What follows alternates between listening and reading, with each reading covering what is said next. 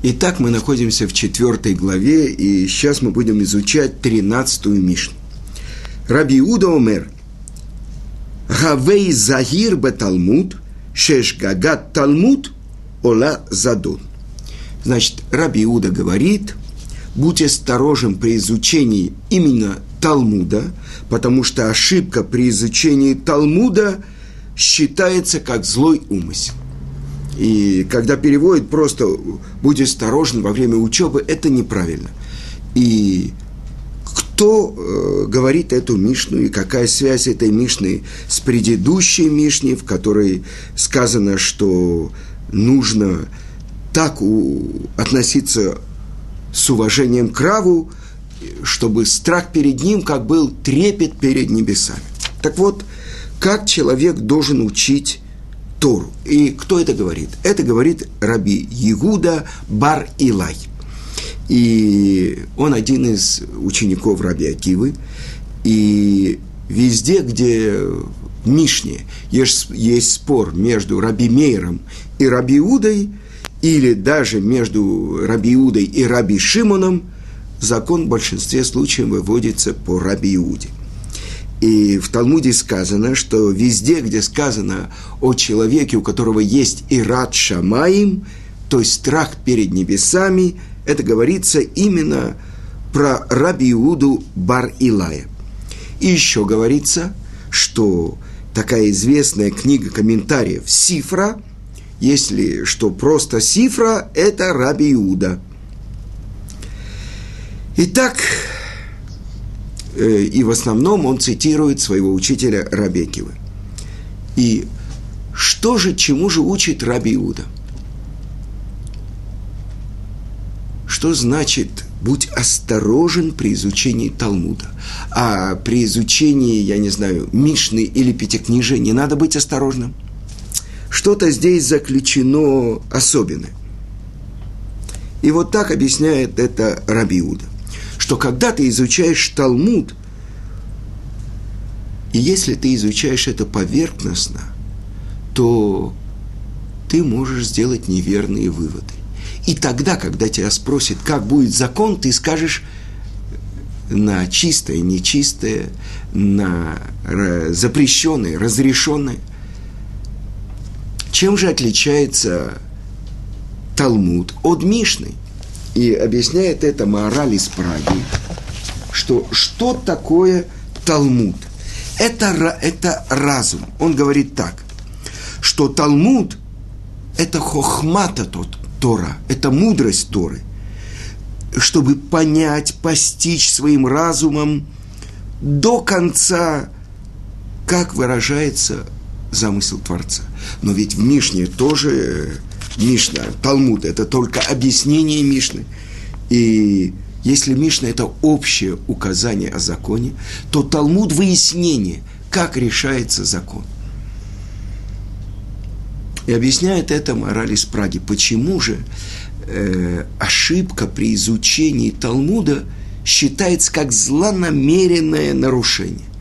И он приводит, э, это многие комментаторы приводят э, из трактата Баба Меция, где говорится, толкуется, что еврейский мудрец, когда он ошибается в законе, он тем самым как бы свидетельствует, что он неправильно учил. И приводит такой пример. А необученный еврей, то, что называется амаре, амарец, даже злостное его нарушение считается как ошибка. О, тогда хорошо, не надо учиться, не надо быть еврейским мудрецом, тогда тебе будут поблажки. Объясняет это мораль из Праги, что разумный человек, то есть еврейский мудрец. На что это похоже? Представьте себе, темная комната, человек идет, спотыкается, какие-то сосуды, разбивает их. Он это сделал случайно. А представьте, у человека есть фонарь, и он с фонарем идет – и он не пользуется фонарем, он пускает его в воздух, например, освещает потолок, а сам спотыкается и разбивает те же сосуды. Это приводит такое сравнение морали из Праги в своей книге Дера Хаим, комментарий на поучение отцов. Это разница между разумным, то есть тем, кто пользуется своим разумом для того, чтобы постичь замысел Творца и реализовать его в мире. Не ученый еврей, у него действительно нет фонаря, он идет в темноте, он спотыкается и падает. Это все как бы случайно. Но все равно это очень э, тяжелая вещь. Почему Раби Иуда говорит, что так осторожен должен быть человек при изучении именно Талмуда? И он говорит так, потому что ошибка при постижении считается как злой умысел. Если бы человек был более внимателен, он не допустил бы ошибки. И так объясняет Рававадия Мибартанура. Если когда Рав обучает учеников, и он неверно объясняет закон, потому что он небрежен был, когда сам учил, то тогда Творец засчитает ему как злой умысел. И это приводит Талмуд практическое, практическую вещь, что было. И это военачальник у царя Давида, Авнер, которого послал Давид, чтобы воевать с Амалеком. И что он сделал? Он убил всех мужчин, а всех женщин, все, все остальное оставил. И спросил его Давид, почему ты так сделал? А он сказал, как? Ведь написано там, не оставляй в живых ни одного мужского рода. Что это значит?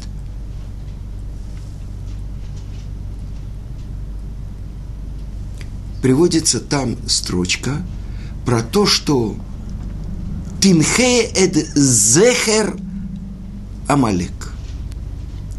И зехер – это память. Уничтожь память об Амалеке. Значит, всех. А тот, кто преподавал, когда Авнер учился э, в детстве, его преподаватель Ребе в Хедере, он его учил Тимхе эт Захар Амалек. Так что значит сотри кого? Мужчина Малека. И когда нарушил это Авнер, потому что неправильно учил, он вынул свой меч и пошел к своему Ребе и спросил у него, скажи, как читать эту строчку? И Ребе повторил свою ошибку. И тогда Авнер взял меч и сказал, я тебя сейчас убью. И Рэбе сказал, ну, почему ты меня хочешь убить? Ведь э, и вот на это намекает Тана, Раби Иуда Барилай, что ошибка в изучении Талмуда, она приводит к тому, что засчитывается это человеку как злостное нарушение. А связь с предыдущей Мишной, потому что кто, как ты должен относиться к своему раву, так объясняет связь этих Мишнает мораль из Праги, чтобы трепет перед ним был как трепет перед небесами. Но кто заслуживает это? Тот, кто посвящает себя так учебе, что он может в любой момент ясно и понятно объяснить кто может ясно объяснить, даже маленькому ребенку? Только тот, для кого вся Тара как открытая книга. И это очень э, серьезный вопрос.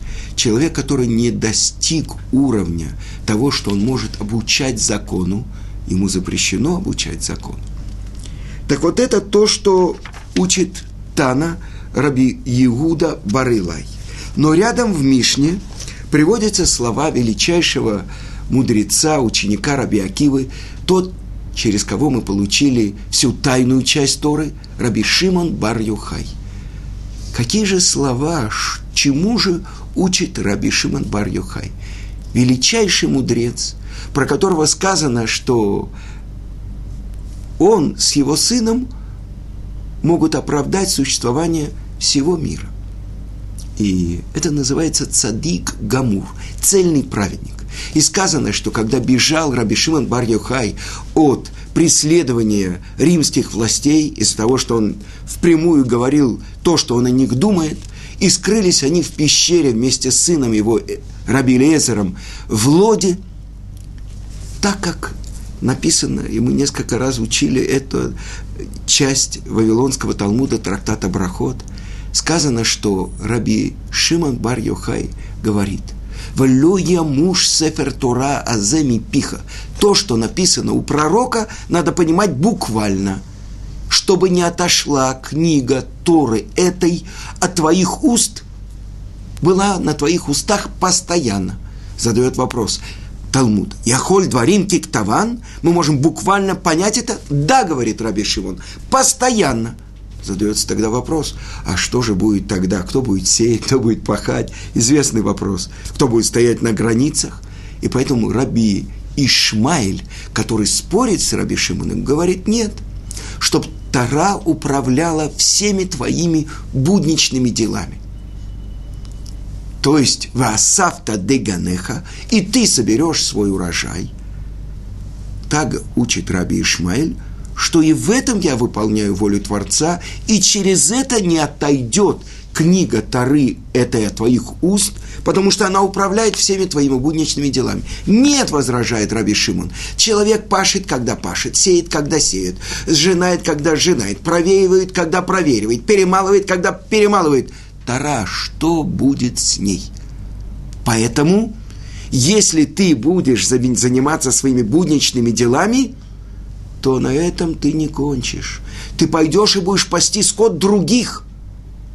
А если ты будешь исполнять свое главное назначение, то, что сказано в Торе, будете у меня народом священников и народом святым, то придут другие и будут пасти твой скот – так вот это главный спор.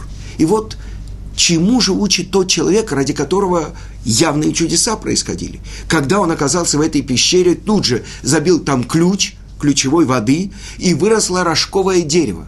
А в пятницу перед субботой это дерево давало плоды фиников, чтобы он выделил субботу.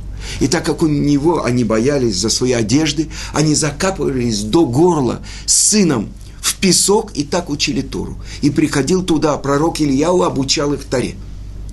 Но когда они вышли, то они смотрят, чем занимаются люди. Одни сеют, другие пашут, третьи снимают урожай. Что они занимаются временными делами и забывают о главном назначении.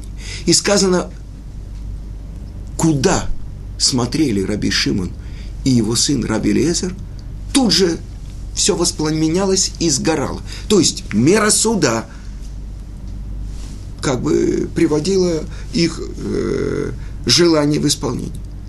И тогда раздался голос с неба. «Сжечь мой мир вы вышли из пещеры, возвращайтесь в пещеру». Еще 12 месяцев они находились в пещере. После 12 лет – и когда через год они вышли, то Раби Лезер смотрел и сжигал, а Раби Шимон смотрел и восстанавливал, возвращал к жизни. И я процитирую вам то место Талмуда, что когда они увидели, какой-то еврей спешил, у него два, было два пучка мирта, миртовых веточек. Спросил у него Раби Шимон, зачем у тебя два вида этих веточек? Он сказал, как наступает суббота. Одна в соответствии помни день субботний, а другая храни день субботний. И тогда сказал Раби Шимон своему сыну, Раби Лезеру, посмотри, как евреи любят исполнять заповеди Творца. То есть он оправдал существование мира. А теперь посмотрим, что же говорит Раби Шимон Бар Йохай. И вот говорит так Раби Шимон Бар Йохай – Шлоша ктарим. Три короны они. Кетер Тора, векетер Кеуна, векетер Малхут. Корона Торы, короны священничества и корона царства. Три короны, все хорошо. Но он продолжает. Векетер Шемтов оле альгабейхем. Но корона доброго имени поднимается над ними. Вы слышите, чему учит Раби Шимон бар -Йохай? Прежде всего, значит, что самое дорогое? Несомненно, Тара. Дальше священничество и дальше царская корона. Но задается вопрос, что это такое? Почему же он не сказал четыре короны? И что это значит, откуда он выучил, что есть три короны? И откуда он учит? И это комментаторы объясняют. «Ваадарта пнейзакен» – «И почитай лицо старца». Так написано в Торе. А кто такой старец? Это не седобородый старик, который изучает Тору. Нет. Это объясняет Талмуд. Зе кана хохма. Кто старец? Тот, кто приобрел мудрость. Это будет, может быть, даже мальчик 12 э, лет. Известно, что Гаон из Вильна до Бармицвы в 12 лет он обладал таким знанием Торы и открытой ее части, и тайной ее части, что он начал готовиться, чтобы сделать голема. То есть биоробота. Но так как ему еще не исполнилось 13 лет, бармитсва, ему не дали это исполнить. Но мудрость его была такая, что он мог это сделать. Так это, мы говорим, корона Торы. Кто это? Это старец, тот, кто приобрел мудрость. Корона кигуны, священничество – как сказано, «Выкидаш то-то, вытие кадош». То есть и ты осветишь его, и он будет свят. И, наконец-то, корона царя, как сказано, «Сом тасим алейха мелех». Поставь над собой царя, чтобы все трепетали перед ним. Хорошо? Но вот, оказывается, есть еще что-то. Четвертое. Почему же Раби Шимон мы понимаем, мы можем досчитать до четырех, а Раби Шимон, почему он сказал три короны, а потом сказал, а корона доброго имени над ними. О, то есть, что это значит корона доброго имени?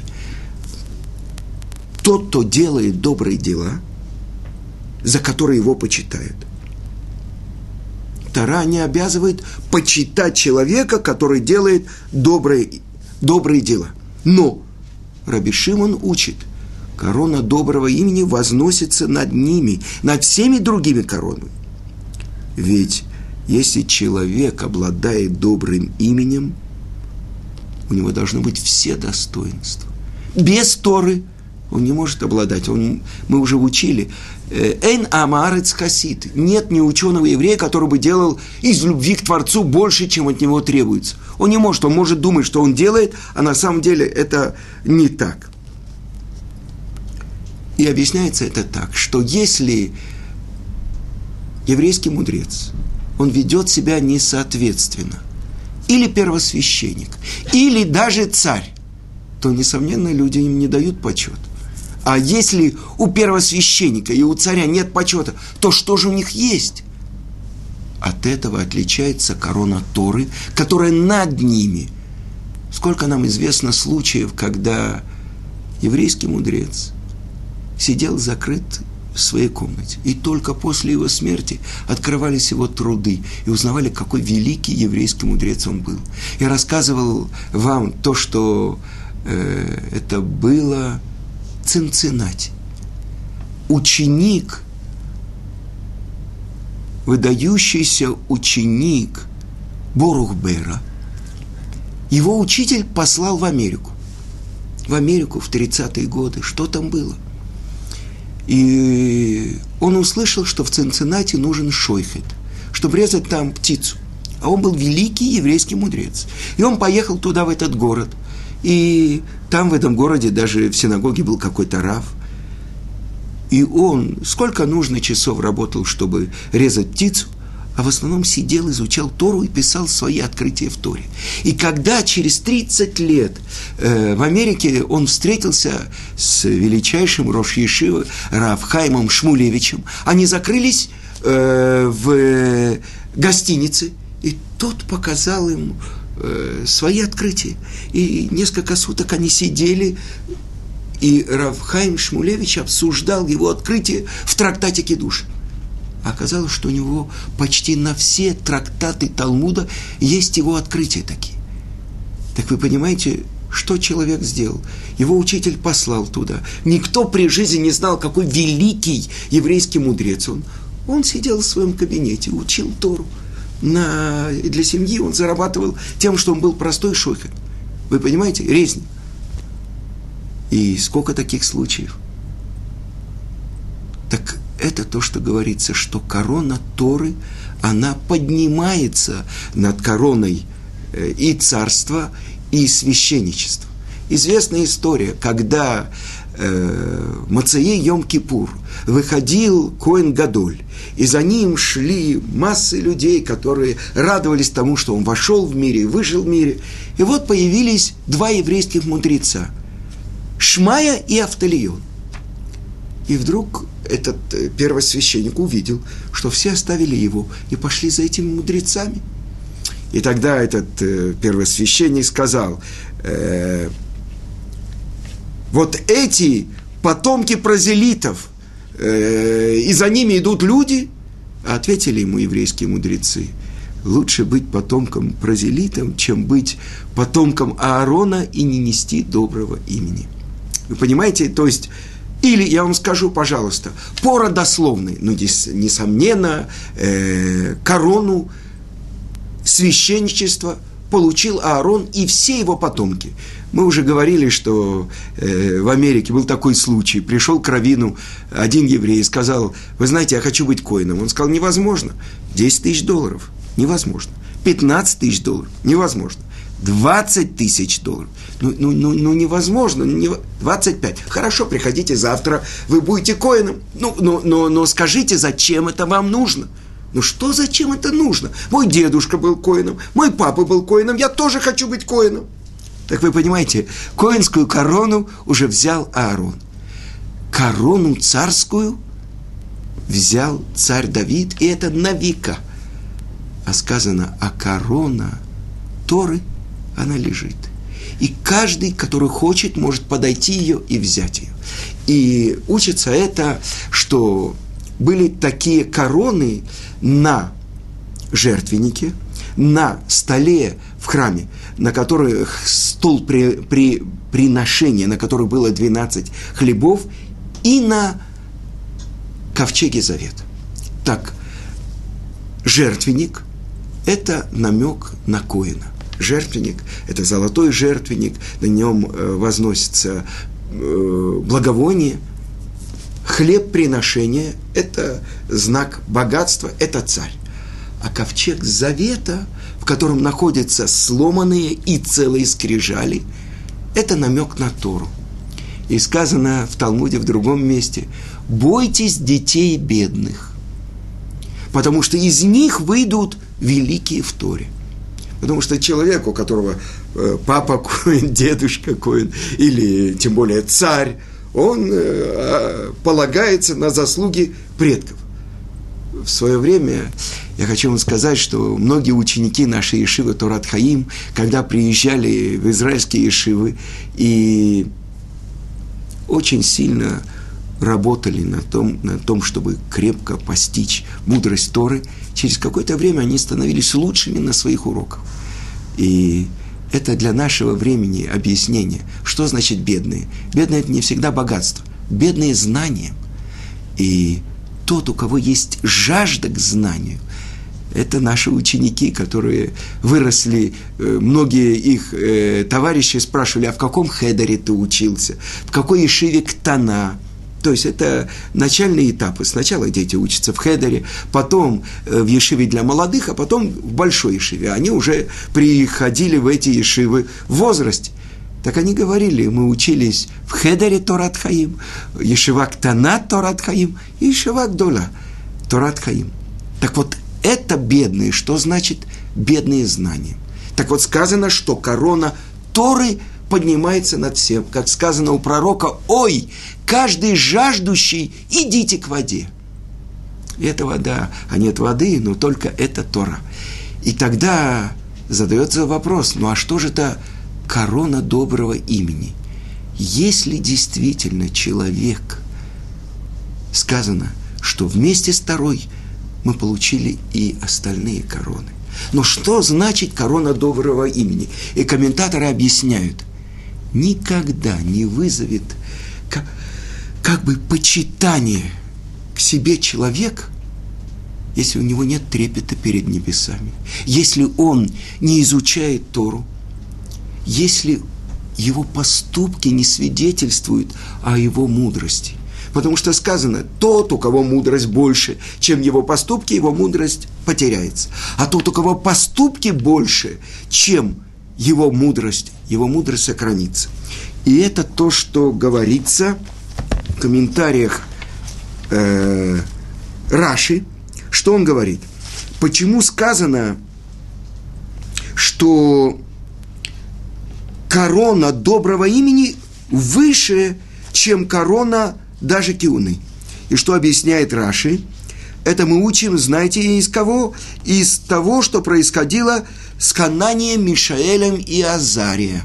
Это то, когда э, император Навуходонецар поставил в долине Дура золотое изображение и сказал, чтобы все народы пришли и поклонились ему.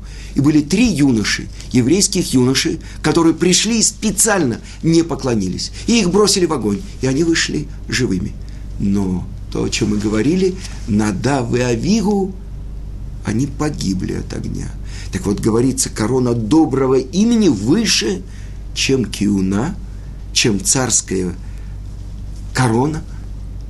И несомненно, чтобы достичь этой короны доброго имени – это то, что сказано, лучше доброе имя, чем шементов, чем масло хорошее. А это говорится о масле помазания. Когда помазывали царя, помазывали первосвященника, а здесь говорится корона доброго имени. Ведь мы получили Тору не для того, чтобы быть специалистами по Торе – а для того, чтобы реализовать ее в нашей жизни. И вот об этом говорит кто? Самый большой мудрец, через которого мы получили все, ну, то, что называется сот, кабалу, Раби Шимон бар Йохай. Он говорит, но корона доброго имени поднимается над всем. Но мы только начали учить нашу Мишну, и мы продолжим еще углубляться в нее –